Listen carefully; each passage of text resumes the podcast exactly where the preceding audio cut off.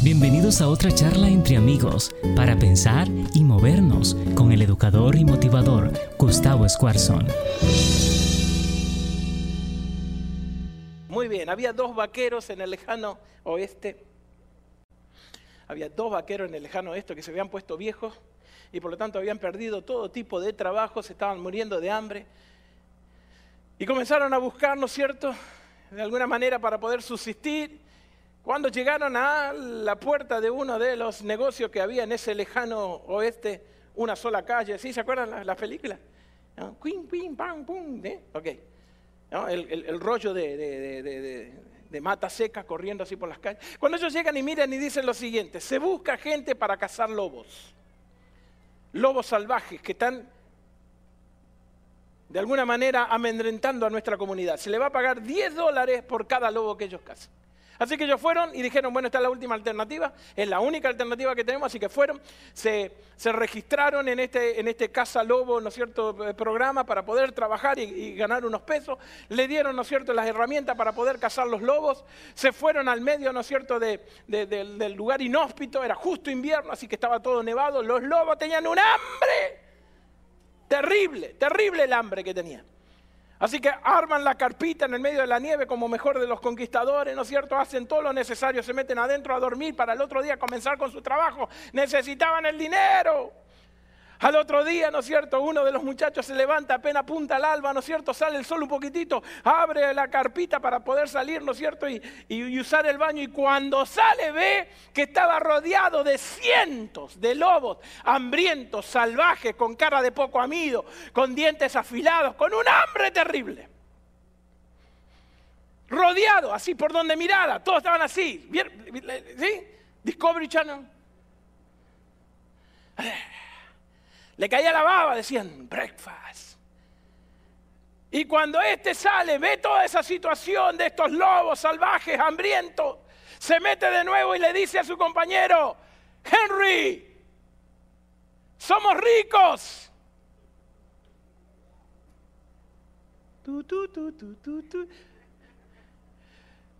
La palabra de Dios dice en Timoteo, porque Dios no nos ha dado un espíritu de cobardía, sino de poder, de amor, de amor y de dominio propio. Sin embargo, la gente está viviendo con un temor, con una ansiedad, que no parecemos hijos de Dios. La palabra está llena de promesas, siete mil para ser exacta, que dice de que Dios no te va a abandonar, que Dios te va a rescatar, que Dios te va a amar, que Dios te va a sanar, que aquel que invoca el nombre de Dios será más que victorioso. ¿Cuántos lo creen? Más o menos, más o menos. ¿Cuántos lo creen? La palabra de Dios dice de que Dios es, invencible, que Él pelea nuestra batalla, que vos ni siquiera tenés que pelear, vos simplemente tenés que mantenerte firme, obedecer y hacer lo que Dios dice y que la victoria es tuya. La palabra de Dios dice de que la tierra prometida ya ha sido conquistada, que no tenés nada más que tomarla, poseerla. Porque no nos ha dado a nosotros Dios un espíritu cobardía. Dios no trabaja para un equipo de segunda. Todos los que trabajan para el equipo de Dios son campeones. ¿Puedo ver la mano de los campeones levantando? ¿Puedo ver la mano de los campeones? ¿O usted quiere jugar en la reserva? ¿O usted quiere jugar en el equipo allá, no es cierto? No, claro que no, claro que no. Sin embargo, el enemigo se ha dado a la tarea de poder hacernos creer a nosotros de que su problema es más grande que Dios.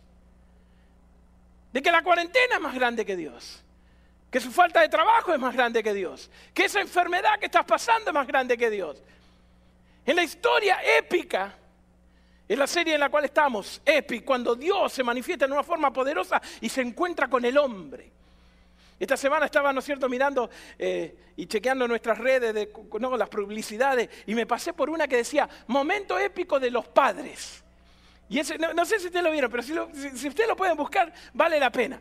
El título era Momento épico de los padres. Y había momentos en los cuales los hijos estaban a punto de pasar algo trágico y el papá lo rescataba. ¿No? Un nene que venía en la bicicleta se choca y cuando da dos o tres vueltas en el aire, el papá lo agarra. Otro, ¿no es cierto?, que se cae al agua sin que nadie se dé cuenta y el papá ¡fua, fua! y lo saca. Epic, ¿sabes lo que es? Es en el momento en que vos estás por darte por vencido, en el momento en que el fuego de la presión de la vida te tiene tan apretado, en el momento en que la ansiedad llena tanto tu corazón y que estás a punto de tirar la toalla, es cuando viene papá Dios y te agarra y te levanta y te dice, no te preocupes, papá está acá, este es un momento épico, Dios va a intervenir en tu vida. El problema es que lo contrario también es verdad. Si metes en la cueva, si te metes en cuarentena, ya sea física, ya sea eh, de salud o espiritual, es muy probable, ¿no es cierto?, que te pierdas estos encuentros con Dios. Por lo tanto, quiero llevarte a una historia espectacular, que es la historia de tres jovencitos, 15, 16, 17 años, que son arrancados de su país y llevados a Babilonia. Para poder contarle las historias, le voy a dar el contexto para que usted se meta. Voy a estar en Daniel capítulo 3. ¿Qué les parece si lo buscan? Daniel capítulo 3. Le voy a contar el contexto y nos vamos a meter en la historia cuando en Daniel capítulo 3 pasa un momento épico. Digan conmigo, momento épico. Había en casa, en casa, en casa, donde quieras que estés, en Argentina o en la China o en Colombia o en Guatemala, Nicaragua, El Salvador, di conmigo, momento épico, quiero tener un momento épico. Le voy a dar 10 segundos para que usted cierre los ojos y diga, Señor, quiero tener un momento épico porque estoy pasando esto en mi vida, quiero tener un momento épico en mi salud, en mi trabajo, en mi matrimonio. Dígaselo, dígaselo, dígaselo. No, no, me mire como que estoy loco, usted ya sabe que estoy loco, mírelo, dígalo, dígalo. Año 605. Un rey llamado Nabucodonosor había conquistado casi todo el mundo conocido. La política de invasión que ellos tenían es que una vez que entraban a algún pueblo agarraban lo más lindo, lo más inteligente, lo más sabio, los que pintaban para bien y se los llevaban a Babilonia. Yo me quedé en Jerusalén. ¡Tan lento soy! ¿Qué pasa, iglesia? ¡Vamos! ah, que usted estaba al lado mío. Ah, entiendo, ok. Ok, ahora sí. Ahora sí, yo también, ¿ok? Para educarlo en las costumbres babilonias, porque ellos decían, si nosotros agarramos la gente más inteligente, la que tiene más influencia, las educamos, ¿no es cierto? Le cambiamos el cerebro, ahora que estamos hablando de educación todos los sábados de la mañana, las educamos y le cambiamos la manera de pensar, entonces lo tenemos realmente conquistados. Cuando el enemigo se mete en tu cabeza y te conquista es cuando cambia tus pensamientos y vos empezás a razonar como la sociedad razona. Vos empezás a creer lo que la sociedad cree. Y hay muchos cristianos en este momento, cuando se vino, ¿no es cierto?, todo nuestro mundo abajo y cambió, la gente le está creyendo más a la sociedad que lo que nosotros decimos en la palabra de Dios. Seguimos buscando, ¿no es cierto?, de que nuestra protección venga de lo económico, de los gobiernos. Seguimos buscando, ¿no es cierto?, de que nuestra paz venga de poseer, de entretenernos, cuando en realidad lo que nosotros tenemos que hacer es tener una fe que sea inamovible en un momento épico en el cual Dios se va a manifestar en tu vida.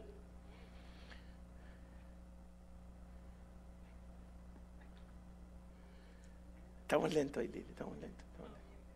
Así que el los babilonios lo que hacían era invadían, llevaban a esta gente y lo primero que hacía, primer punto, así que presta atención, lo primero que hacían era cambiarles el nombre. Cambiarles el nombre. ¿Por qué? Porque el nombre en aquella época no era simplemente para identificarte, no era por una época en la cual naciste. Yo le dije muchas veces que en Argentina hubo una época que todos los niños que nacían eran llamados Diego Armando. Todo el mundo. En Argentina también nacían, ¿no es cierto?, la, la tremenda barbaridad de ponerle nombre por el calendario. ¿Cuántos tienen un tío que se llama Guadalupe?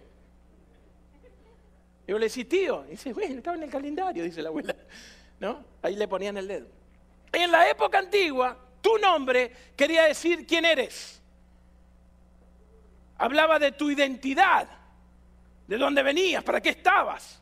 ¿Se acuerdan de Elías? Mi Dios es Jehová, the Lord.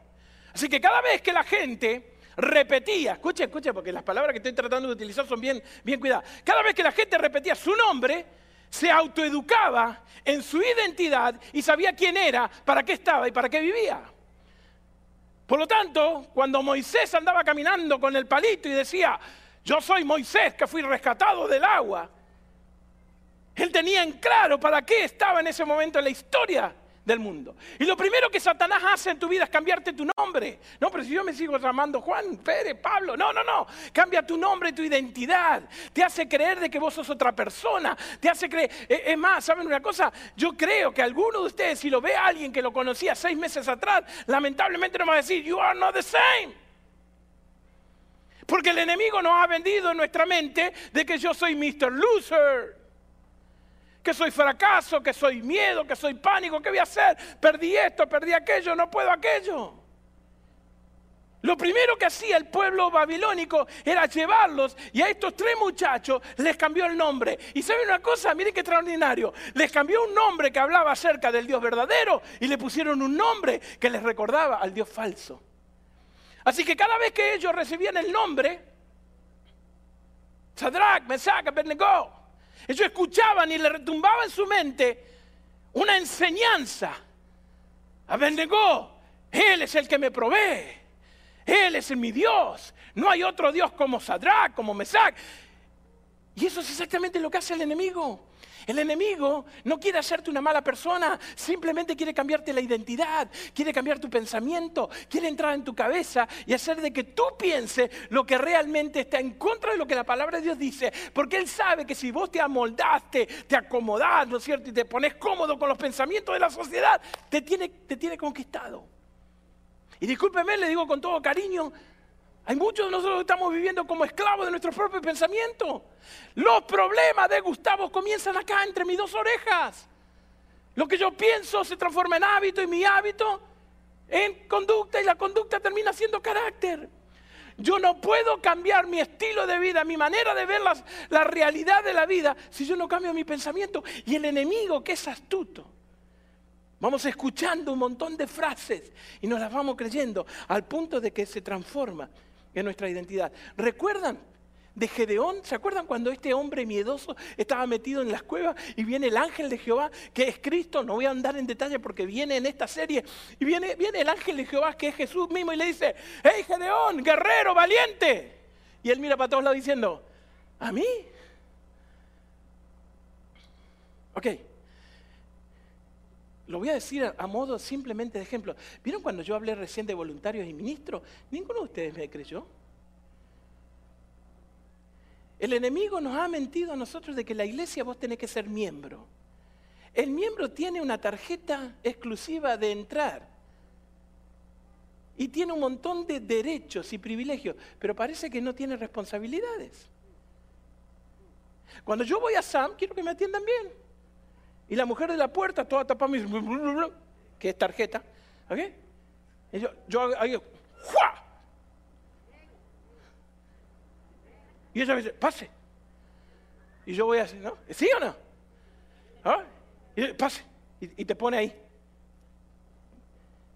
Y cuando yo paso, quiero que esté todo acomodadito. Es más, el otro día fui y me cambiaron los cereales. ¿Dónde está el manager? ¿Qué pasa, Señor? ¿Por qué me cambió el lugar de los cereales? Los cereales tienen que ir en aquella. ¿Vos te crees que me hicieron caso? No, me, miraron como un tarado y me dijeron, sí, Señor, se lo vamos a cambiar y me, mandaron para afuera. Pero oh, nosotros hemos creído que iglesia es simplemente miembro, venir, sentarse, escuchar y irte a la casa. Y nos tienen conquistado con eso.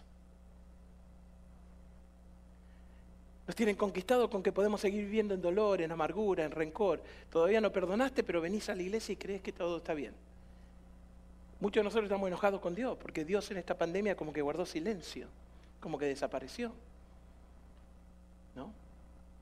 Por eso cantamos esa canción que dice, no estás escondido. Lo que pasa es que nuestros ojos temporales no están permitiendo que Dios vea lo que Él está haciendo. Y es lo primero que hace el enemigo. Así que en ese momento vamos a entrar en la historia. Si usted se pasa escuchando al enemigo y todas las mentiras, versus un poquitito de lo que usted puede tener en la presencia de Dios, dígame las matemáticas, por favor, dígaselo usted mismo, porque yo no necesito saber. Yo se lo estoy diciendo de lo más profundo de mi cariño. Si usted se pasa todo el tiempo escuchando lo que el enemigo dice y poco minuto de lo que Dios le dice, ¿a quién le va a terminar creyendo? Es una cuestión de lógica y nada más. Vámonos a Daniel, capítulo 3, versículo 1. ¿Lo tienen? Léalo conmigo, léalo conmigo. Vamos, búsquelo, búsquelo. Daniel, capítulo 3, versículo 1. Yo le sugiero que usted busque en la casa. Yo, voy, a, picotear, porque últimamente me he puesto medio malo. Así que voy a picotear algunas de, de, las partes del versículo para que usted vaya a la casa picado, ¿no es cierto? De alguna manera lo voy a leer, lo voy a leer. Y no lo lea solamente en una versión, léalo varias versiones, porque cada una de las versiones nos dan a nosotros un color distinto, ¿no es cierto? Y como las versiones de alguna manera nos enseñan a nosotros que hay diferentes tipos de manera de ver la situación, eso nos ayuda a darle un color distinto diferente a la palabra de Dios. El rey Nabucodonosor hizo una estatua. Les dije que el rey Nabucodonosor era poderoso, ¿sí? Pero también era loco, orgulloso y tenía un ego impresionante. Para cómo tenía un montón de gente alrededor que todo el tiempo lo único que hacían era chuparle los calcetines. ¿No? El lambones, así le dicen, ¿cómo, le dicen? ¿Eh? Limpia bota. Barbero, esa me gustó. Barbe... Chupa media. Ajá, claro. Chupa Esa, es para el sur. Esa para el Chupa media. Ahí estaban, sí, señor, sí. Usted es lo más grande que hay. Porque ellos sacaban beneficio. Entonces el rey Nabucodonosor hizo una estatua de oro, ¿ok? Una estatua de oro eh, cuya altura era enorme, que se veía de todos los altos, ¿no es cierto? La anchura, ahí, habla acerca de los codos, de cuán grande era. Y la levantó en los campos de Dura, que era la provincia de Babilonia. ¿Y qué sucede? Versículo 4 dice, entonces los heraldos proclamaron a voz del cuello, porque dice la historia que, que lo que hizo Nabucodonosor es mandar un decreto a todo el mundo. Usted conoce la historia, si no la conoce, léala un poquitito. Mandó un decreto a todo el mundo para decir que al sonido de las trompetas, al sonido de la música, al sonido del ruido que ellos iban a hacer, todo el mundo se tenía que postrar delante de esa gran estatua y esa gran estatua era una imagen de él. Así que la imagen era humongous, era enorme, hecha de oro, representando, ¿no es cierto?, el ego y todo lo que él tenía en su corazón. Y lo que él quería es que todo el mundo supiera lo poderoso que él sea. Y fíjese qué interesante, versículo 4. Entonces los heraldos proclamaron a voz en cuello, a ustedes, pueblo, naciones y gente de toda lengua. ¡Wow! Fíjese qué interesante, lo mismo que nosotros cantamos en nuestra recién adoración, solamente que toda lengua, toda rodilla se iba a postrar delante de Jehová, no de Nabucodonosor. Dice la palabra de Dios. Tan pronto como se escuche la música de la trompeta, flautas, cítaras, liras, arpas, zampoña y todos los instrumentos musicales que no tenemos la menor idea de cómo eran, deberían inclinarse y adorar a la estatua de oro del rey Nabucodonosor que ha mandado elegir. Y dice, y todo aquel que no se incline ante ella, ni le adore, será arrojado en medio de un horno de llama. Diez veces aparece en el capítulo 3, mi querida iglesia, diez veces aparece la palabra adorar o adore. Quiero decirles algo. Esta mañana, lo que va a suceder en los próximos 20 minutos, ayúdeme, ayúdeme, 20 minutos, tiene que ver con una sola palabra, adoración. ¿Vamos a cantar? No, usted va a decidir a quién va a seguir. ¿Los chicos van a tocar? No, no, no, no, no. No estoy hablando de adoración musical, estoy hablando de adoración de corazón. En los próximos 20 minutos usted va a salir de acá enojado por mi grito o perturbado por la palabra. Usted va a salir de acá dormido porque lo cansé o completamente inquieto porque el horno de fuego se le está calentando. Porque dice Nabucodonosor que cuando él lo haga, no va a haber Dios que lo pueda salvar.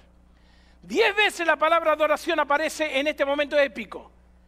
Y cómo me hubiera gustado de que hubiera sido otros tres los que hubieran sido llamados a pasar por este momento. Pero por alguna razón, mis queridos jóvenes y niños, listen to me. For some reason, esta historia habla de ustedes. 13, 14, 15, 16, 17 años. ¿Saben lo que dicen los sociólogos de ustedes? Que son la generación de cristal que se ofende por cualquier cosa.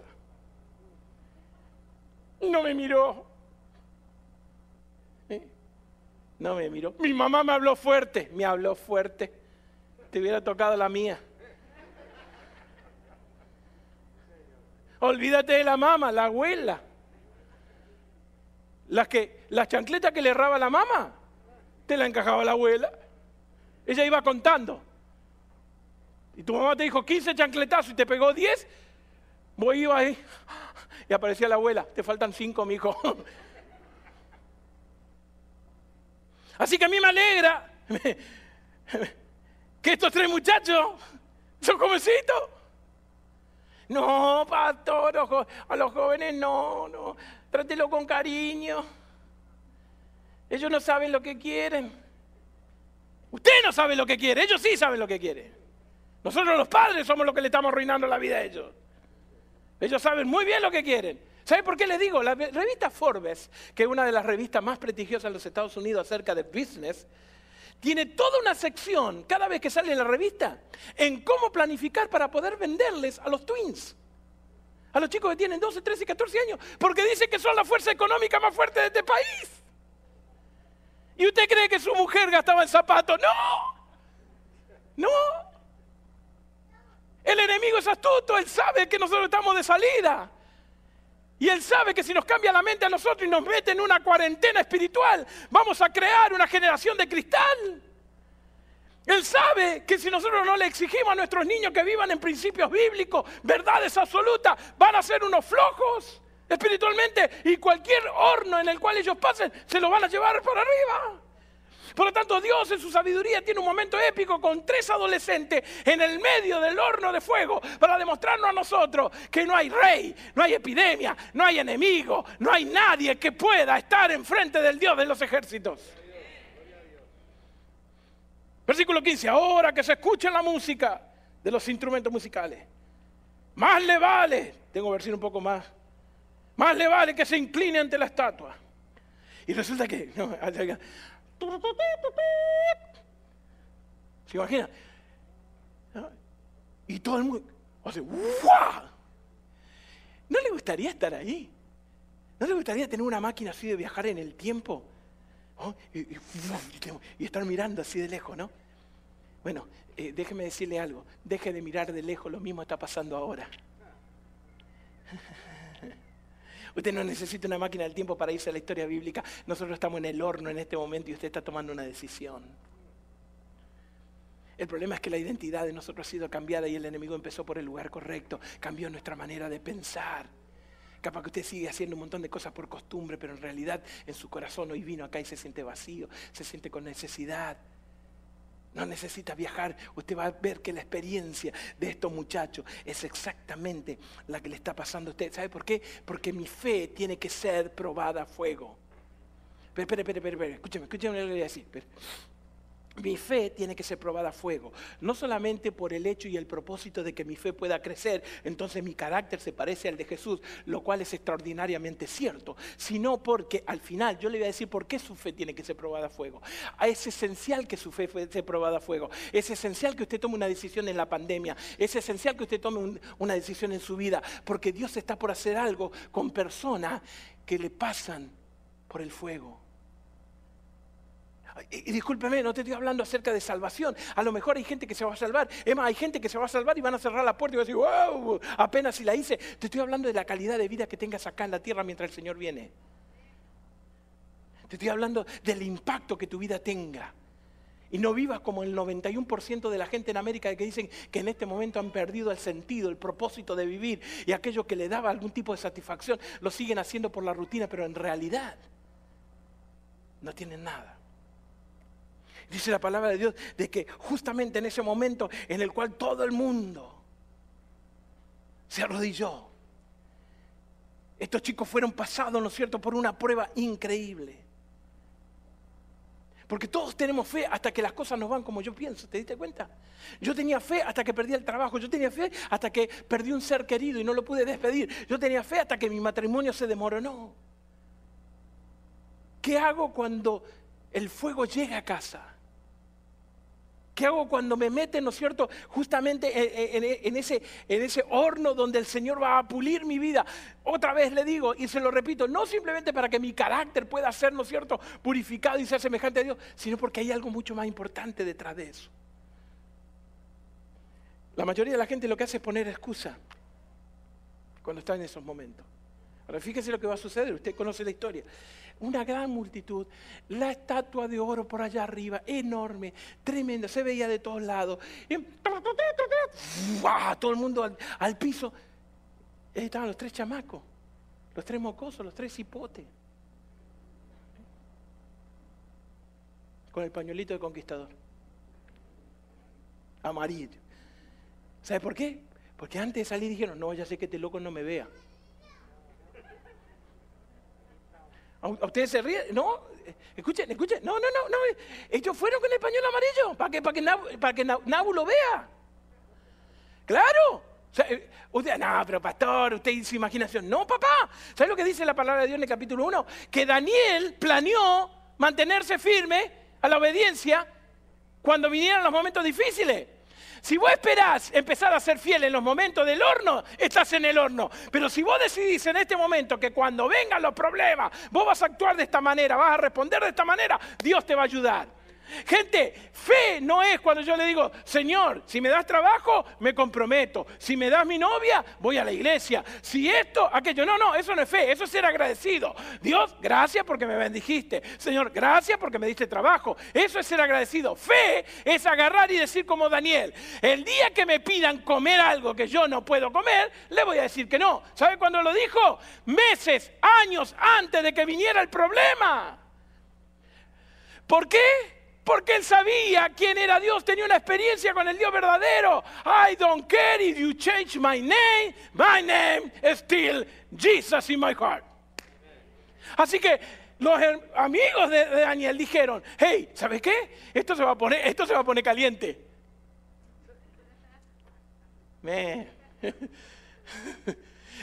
así que ya vamos a decidir, ¿qué vamos a hacer? Y el otro lo mira y le dice, vamos a poner un pañuelo. Sí. ¿Por qué? Porque ya hemos decidido lo que vamos a hacer. Eh, Saben que las últimas veces yo he tenido que hablar con gente que la pandemia los destruyó, física, moral, espiritual. ¿Por qué? Porque los agarró de sorpresa. Y eso que Dios les dijo, vienen tiempos difíciles. Ahora quiero decirles algo de lo que Dios dice. Vienen tiempos más difíciles. ¿Cuántos lo creen? Vienen tiempos más difíciles. Así que ahora tienen que tomar una decisión para que cuando lo metan en el horno de fuego, usted pueda no buscar una excusa. Mire, yo siempre pensé lo siguiente, a ver si a usted se le ocurrió lo mismo. Está todo el mundo, es una multitud increíble. Si no se hubieran puesto el pañuelito amarillo, capaz que no lo hubieran visto. Pero ellos estaban ahí paraditos los tres. Escúchenme, yo, ¿por, qué no se, ¿por qué no se agacharon a atar la, la sandalia? Ups. El pupi, el pupilén, el, el de contacto, ¡tuc! Hoy. ¿No es cierto? ¿Por qué no hicieron eso? Nadie se iba a dar cuenta. ¿Quién iba a saber algo? ¿O te crees? Bueno, capaz que siempre hay algún chismoso. Este no se arrodilló, se está atando el zapato. No creo. Yo no creo que haya sido tan gacho, pero, ¿no? Mira, yo, yo escribí acá algunas cosas. El problema es que cuando las crisis vienen y Dios quiere probar mi fe, por dos razones. Una, porque quiere que tu carácter sea como el carácter de Dios y otra que te la voy a decir al terminar el tema. Lo que nosotros hacemos es ponemos excusa. Y escúcheme, si, esto si el saco le queda, eh, por favor piénselo, reflexione, no se enoje conmigo. No se vaya, no, no, no. Eh, eh, vaya a casa y diga, mm, me dolió un poco, pero vamos a pensarlo. Mira, por ejemplo, ellos podrían haber dicho, lo siguiente. Mira, fíjate, fíjate la escena. dos minutos neto y, sigo. Y te doy tres cosas completamente prácticas. Mira, mira la escena, ayúdame con la imaginación. Estatua. Gente. Trompeta. Todo el mundo. Cuando, mira, yo, yo, este soy yo, ¿eh? Yo miro así, está todo el mundo arrodillado. Y yo digo, wow, esta gente necesita a Dios. Mira cómo se arrodilló. ¿Sabes qué? Me voy a hacer loco porque hay alguien que necesita que les predique. Una buena excusa esa. Si a mí me matan, ¿quién les va a predicar? Es una buena excusa esa. Así que por alguna manera, ¿no es cierto? Me voy a, a camuflar. ¿Sabes lo que hicieron ellos? Se mantuvieron firmes.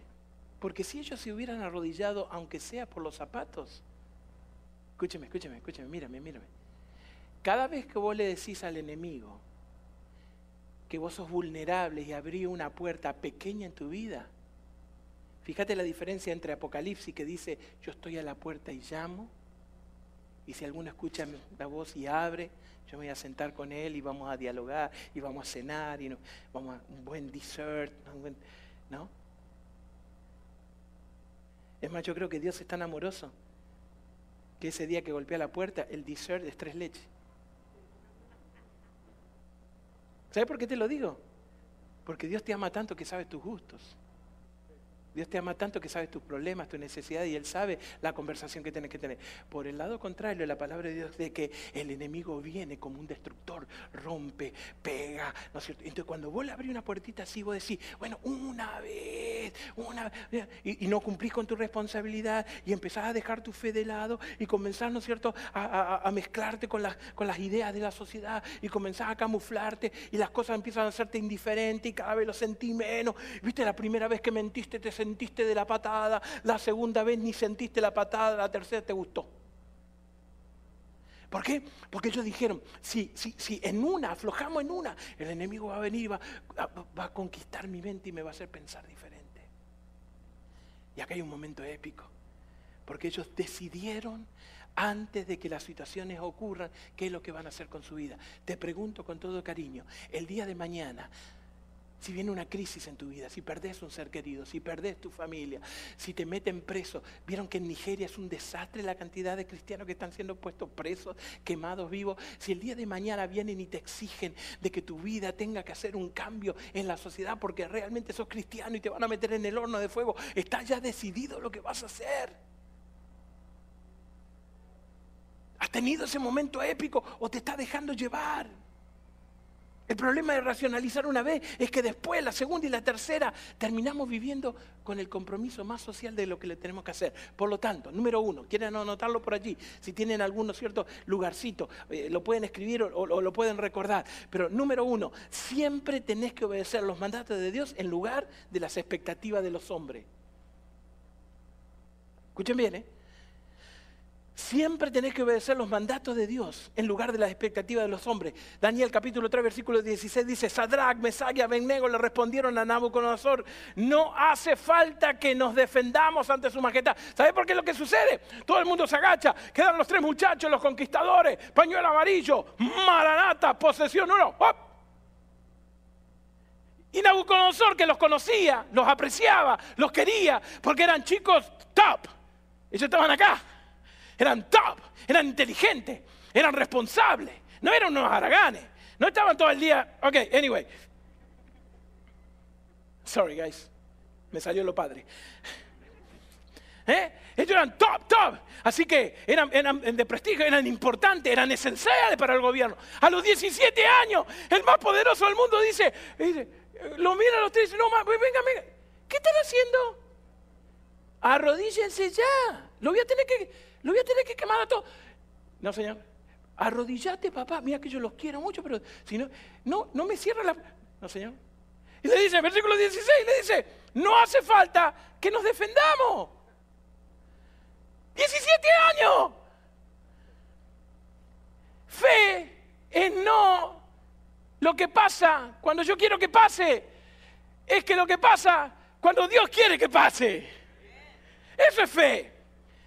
¿Sabes qué? Hay muchos cristianos hoy en día que están esperando de que de alguna manera Dios sea tan bueno que le dé vuelta a la situación y las cosas salgan como yo quiero. Hay muchos que dicen, yo tengo fe en Dios. ¿Qué fe tenés? Que mi suegra se va a ir de casa. No, eso es lo que vos querés. Oh, yo tengo fe de que Dios va a actuar con poder, así como, y me va a sacar esta mujer de encima, no la aguanto más.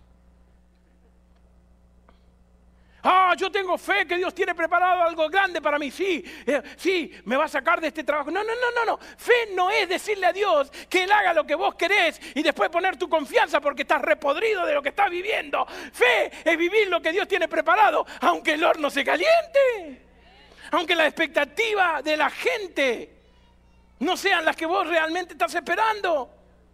Estos tres jóvenes habían hecho una decisión. Nosotros vamos a actuar de esta manera porque es la manera correcta, porque es la manera bíblica, a pesar de que las situaciones no vayan como nosotros queremos. El fuego estaba allí, pero aún ante la amenaza del fuego, ellos ya habían hecho un plan. Escuchen, digan conmigo, plan.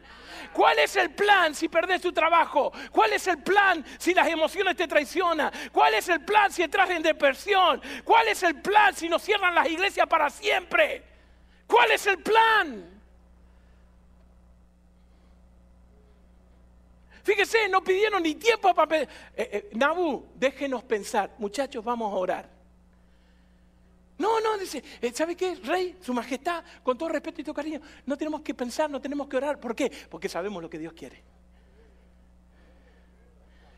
Viene tu novio y te dice, mami, vamos a acostarnos. Ay, déjame pensarlo, voy a consultar con mi papá. Venía a consultar conmigo, ¿sabes? Voy a orar por ti. No, ¿por qué? Porque yo sé lo que tengo que hacer porque soy una princesa de Dios. Y me vale un cacahuate lo que diga la sociedad. Vení, vamos a copiar el examen. No. Pero si estás virtual, el profe González ni te ve. Ni te ve. Es más, poné tu foto ahí. Y vos de acá le das. Poné material de segunda en el trabajo. Si, si los dueños están virtuales. No, no, no. ¿Por qué? Porque yo voy a seguir lo que dice Dios porque el plan, ¿saben cuál, era el plan? ¿Saben cuál era el plan de, los muchachos? ¿Lo adivinaron? A ver, dígame, ¿cuál es el plan de los muchachos? Obedecer a Dios. Punto. Period. No hicieron una lista de pro y contra, no empezaron a razonar, no pasaron a buscar excusas, ni siquiera se fueron a orar por la situación. Ellos sabían lo que tenían que hacer. Escúchenme una cosa. Eh, cuando vos obedezcas sin pensar, porque sabés que lo que Dios pide, yo te prometo que el fuego no te va a tocar. ¿Ah, ¿Por qué te prometo? Porque dice la palabra de Dios. Número dos, número dos. Tenés que creer la verdad en lugar de los hechos. Escuchate esto. Tenés que creer en la verdad en lugar de los hechos. Voy al versículo 17. ¿Están conmigo? ¿Me están viendo así como que los perdidos? ¿Estamos bien? ¿Estamos bien? ¿Sí? Son 2 y 15, no se me hagan, ¿eh? Tengo 15, tengo 15. Vamos, vamos. Dice, versículo 17. Y si nos arroja al horno en llama, el Dios, díganlo ustedes. El Dios. El Dios. ¿A quién servimos? Eh, ah, mire, mire, mire. Yo tengo que creer la verdad en lugar de los hechos. Y estos muchachos le dicen al rey, si nos arroja al horno de llama, el Dios a quien servimos puede librarnos del horno y de la mano de su majestad. Fíjese que dice al, al Dios a quien servimos, no de quien leemos, no de quién estudiamos, no de quién vamos a la iglesia, el Dios a quien servimos. ¿Sabes lo que significa servir? ¿Sabes lo que significa servir? Es dar hasta que duele y cuando duele dar más. Es dedicar todo tu tiempo libre para que otros puedan tener la misma experiencia que tenés vos. Es ser generoso con tus bienes. No voy a pedir ofrenda. No voy a pedir ofrenda. De paso, no pedimos ofrenda por seis meses. Y Dios nos ha bendecido en forma increíble. A lo primero veníamos acá, hermano, no se olvide, sea fiel para que el fuego de Dios no. Cuando nos dimos cuenta de que, que Dios es más fuerte y sabe todo y, y, tiene todo el poder y toda la gloria y Él hace lo que quiere cuando quiere como quiere.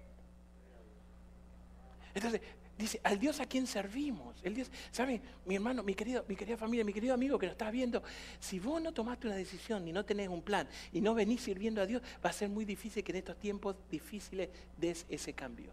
No es imposible porque Dios hace lo que quiere y ojalá que hoy te vayas revolcando de lo que te estoy diciendo y realmente reacciones. Pero tenés que creer, ¿no es cierto? La verdad por encima de los hechos. Escucha, vamos a ver la diferencia, porque alguno puede decir, bueno, no, sé lo que me quiere decir, ok. El rey pide que se arrodillen, hecho. Los jóvenes no lo hacen, hecho. El rey se enoja, hecho. El rey los amenaza, hecho.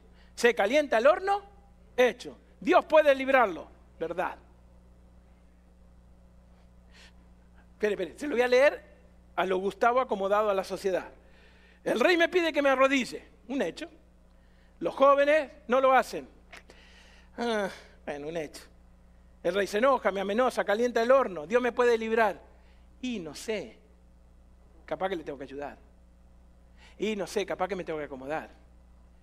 Entonces, esta historia me enseña a mí de que yo tengo que creer la verdad por encima del hecho. Déjame, darte dos o tres ejemplos más y me muevo hacia adelante. Es imposible caminar sobre el agua. Hecho, ¿sí o no? No, no se hagan, porque si alguno caminó sobre el agua, cuénteme que me lo perdí. Déjame sacarlo en TikTok, nos llenamos de plata. A ver, es imposible caminar sobre el agua. Hecho. Jesús lo hizo. ¿Verdad? No tienes dinero. Hecho. Jesús es mi proveedor y nada me faltará. ¿Verdad? Miren, miren este, miren este. El médico puede decir que no hay esperanza. Hecho. Pero Jesús es el gran médico y mi sanador. ¿Verdad? Tal vez te sientes que eres un pecador y estás lejos de Jesús. Hecho, es verdad, pero es un hecho. Pero la verdad es que Jesús es tu Salvador y no hay ningún lugar donde te pueda esconder que Él no te pueda encontrar, amar y sanar y restaurar tu vida. Deja de creer solamente en los hechos reales de una sociedad que solamente ve lo temporal y comenzá a abrir los ojos espirituales para que vea que la verdad que Dios dice en su palabra, cuando yo la confío y hago el plan, Dios lo hará en una forma extraordinaria. Ah. Tres, le creemos, creemos en Dios, pero no a Dios. Creemos en Dios, pero no a Dios. De, acuerdo a un estudio de la revista Newsweek, 91% de los cristianos en América creen en Dios. Pero no sé cuántos de ellos le creen a Dios. ¿Te imaginas? ¿Cuántos somos acá? Según la estadística de lo que me mandaron de la gente que se registró, hoy éramos 68, más la gente del worship, más los chicos de los diáconos, más los del sonido, así que debemos ser unas 80 personas. Imagínense si en esta mañana ustedes pueden pasar por encima de la brutez de mis palabras humanas, ustedes pueden pasar por encima de los gritos, ustedes pueden pasar por encima de las cosas que le dio gracia, y ustedes pueden al salir de esa puerta decir, wow, la verdad que ahora creo eh, no solamente en Dios, sino que creo a Dios. O sea, lo que significa es, no solamente que creo que Dios puede, yo sé que Dios puede. No solamente creo que Dios sana, sino que creo que Dios me puede sanar a mí. No creo solamente que Dios transforma, sino que si yo me abro, me va a transformar a mí. No solamente creo de que Dios puede proveer, yo estoy seguro de que Dios está proveyendo. No solamente sé, creo en que puede haber milagro, yo sé que soy un milagro porque Dios está en mi vida. Pero el 91% de la gente, imagínense si nosotros, 80, que somos nada, un granito de arena, nos vamos de acá tan perturbados que comenzamos a decir, ya no creo más en Dios. Pero voy a creerle a Dios. Que todo lo que Él dice en su palabra es verdad. Que cuando yo obedezco, el milagro viene. Que cuando yo soy fiel, Él provee. Que cuando yo dedico mi vida, Él bendice que cuando yo me entrego a Él, Él sana, Él perdona, Él olvida, Él restaura, Él me cuida del horno, del fuego. Hermanos, los demonios creen y tiemblan. El problema pasita que nosotros solamente creemos, ya ni temblamos. I'm serious. Los demonios creen. Es más, hermano, déjeme ser bien malo. Cualquiera cree. Cualquiera. Cualquiera cree. Las evidencias son... ¿Pero le crees a Dios? ¿Le crees a Dios? ¿Crees cuando Dios dice de que si perdonas a tu enemigo las cosas van a ir mejor?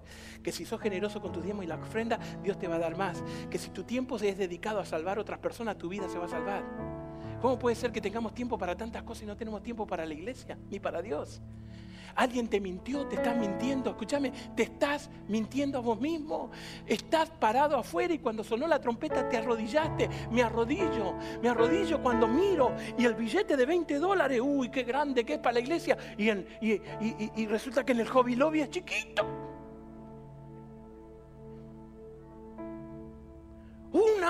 Una hora de reunión en la iglesia. Y empezaba a mirar el reloj. Pero el partido del, del, Barcelona con el Sevilla demora tres y no te moviste ni una vez para ir al baño.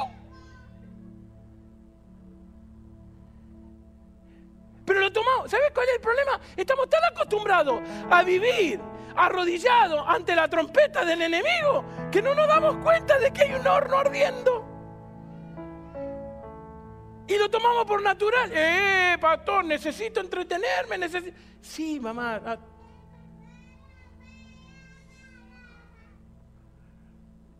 No le creo a Dios. Creo en Dios.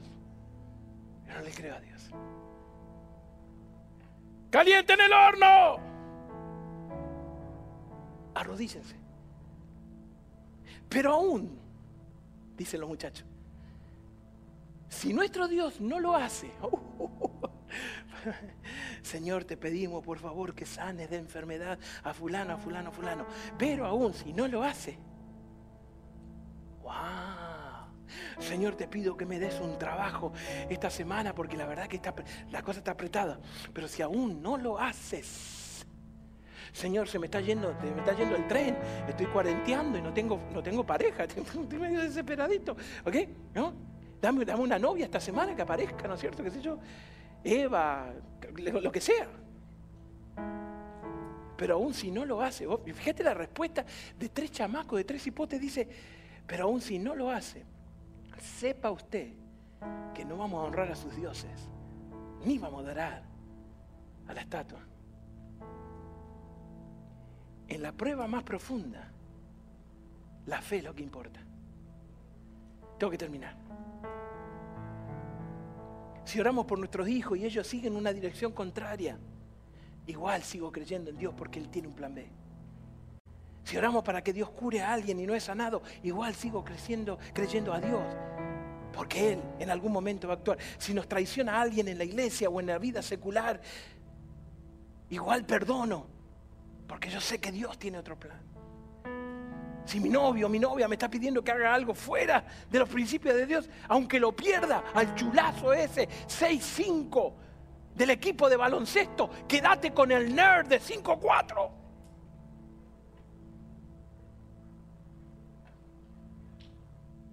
Cuando tú crees en Dios, no importa lo que sea, vamos a ser fiel.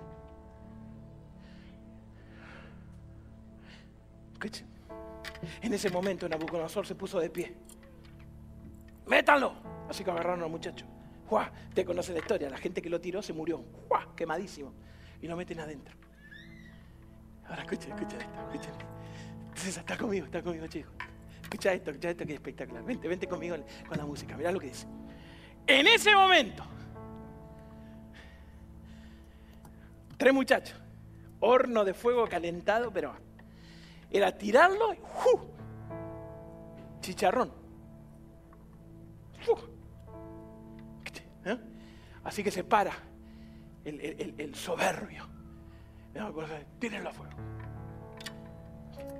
En ese momento Nabucodonosor se puso de pie y sorprendido pregunta, ¿no eran tres los que tiramos? Pero hay cuatro cuatro. ¿Cómo hay cuatro? Sí, mira. Es más, dice, escucha. ¿Acaso no eran tres? Sí, su majestad le respondieron. Miren. Allí en el fuego, en el fuego veo cuatro hombres sin atadura, sin daño alguno, sin olor a humo, y el cuarto tiene la apariencia del Hijo de Dios. En el medio del fuego cuando todo el mundo te abandona, cuando la sociedad te presiona, cuando las emociones te traicionan, cuando estás a punto de tirar la toalla, cuando por una respuesta correcta te tiran al horno de fuego, guess what?